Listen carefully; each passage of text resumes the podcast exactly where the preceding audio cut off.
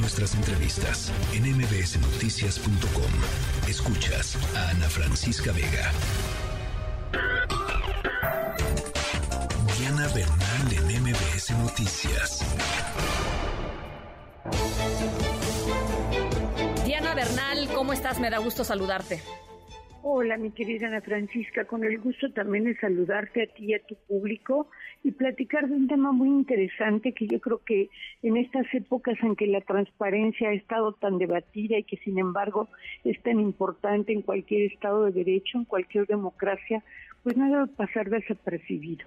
Y es esta obligación que tienen todas aquellas instituciones de beneficencia, de asistencia privada, pues que se dedican a fines ya sea de investigación o ya sea de asistencia directa como un fomento económico, ayuda para vivienda, ayuda a grupos vulnerables, a discapacitados, apoyo con presentación de iniciativas ante los congresos federales o estatales, todas esas instituciones pueden obtener y obtienen, como por ejemplo voy a mencionar y porque es público Oxfam México, obtienen una autorización, mi querida Ana, para recibir donativos deducibles de impuestos. O sea que si tú, yo o incluso alguna persona moral, alguna sociedad o empresa decide darles un donativo, esa empresa o esa persona física como tú o como yo, como cualquiera de quienes nos escuchan, puede deducir de impuestos esa cantidad. Claro. Entonces, realmente esto es lo que incentiva pues que estas instituciones que son de asistencia o beneficencia privada apoyen al gobierno en la realización de estos fines tan importantes para apoyar pues, a las comunidades indígenas, grupos vulnerables, etcétera perros de la calle, en fin, o sea, de todo, ¿no? o sea, es, una, una gama amplísima de trabajo social el que se hace en México y, organizaciones en ese sentido.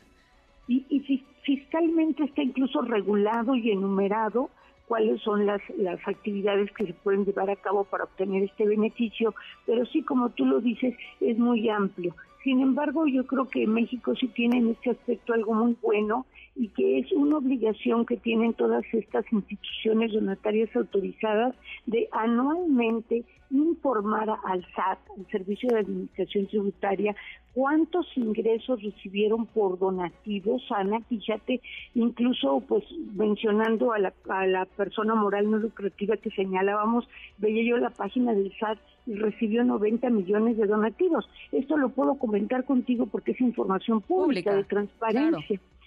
Sí, e incluso se ve quién los dio, no con el nombre, pero sí se clasifican en personas físicas, como tú y yo, personas morales y personas morales residentes en el extranjero.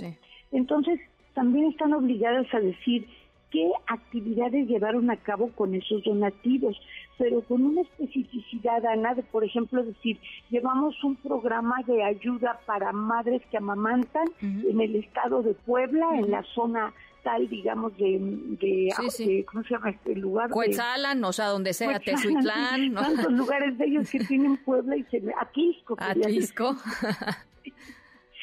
pero lo tienen que informar y informan cuánto se gastaron en esa actividad y a cuántas madres, por ejemplo, que amamantan, beneficiaron. Esto todo tú lo puedes, tú, yo, los que queramos, y en eso yo creo que México sí pues da un paso adelante, lo podemos consultar ahora mismo en el portal del SAT y no tenemos más que poner el nombre de la organización. Ahora la noticia, Ana, para este, de decirla tal como la dijo el SAT, es que el SAT reconoció que 9.500.859 organizaciones de la sociedad civil cumplieron con su obligación de transparentar todo esto, presentando su declaración informativa en mayo. Y solo hubo 923 que no cumplieron, a las que el SAT ya les hizo ver que pueden eh, ser objeto de una multa por más de 100 mil pesos e incluso pueden llegar a perder su autorización. Pero a mí realmente lo que me parece encomiable pues es que las organizaciones informen, que tengamos esta plataforma que yo invito al público a meterse, ya puse ahorita la dirección en Twitter, es de Nuevo Milenio, y ahí podamos ver todo el trabajo tan positivo, tan constructivo que realizan estas organizaciones y la transparencia, querida Ana Francisca, con que lo hacen. Totalmente de acuerdo y sobre todo considerando Diana, que de estas nueve mil y pico organizaciones, eh, muchas de ellas son muy pequeñitas. Hay algunas enormes como Oxfam y hay unas enormes como Greenpeace y hay unas enormes, ¿no? Como las grandes organizaciones que todo el mundo conoce, pero hay unas que trabajan verdaderamente, son cinco o seis personas trabajando en cosas muy, muy puntuales y muy específicas que reciben muy poquitito dinero eh, y, que, y que les cuesta muchísimo trabajo no nada más haber accedido al, al estándar de donatarias autorizadas, sino mantener este estándar de donatarias autorizadas. Así es que yo también me sumo a esa felicitación, la verdad, porque no se la ha hecho fácil el SAT, la verdad, a las, a las organizaciones.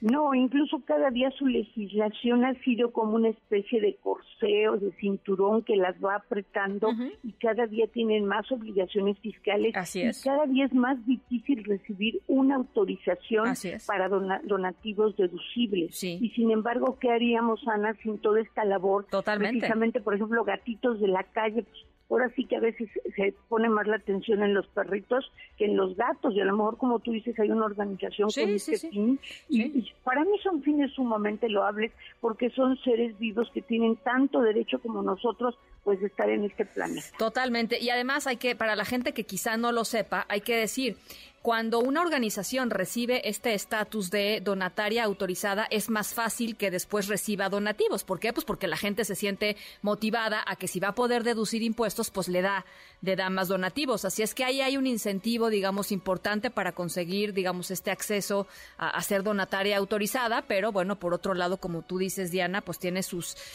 eh, complejidades porque hay eh, un montón de requisitos que cumplir y este, y en fin, bueno, pues ahí está. Muy buen tema, Diana. Me parece muy, muy pertinente.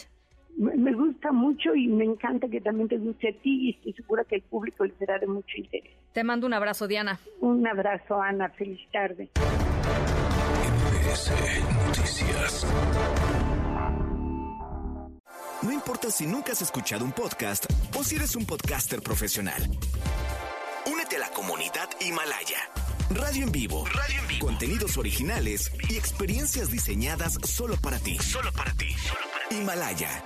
Descarga gratis la app.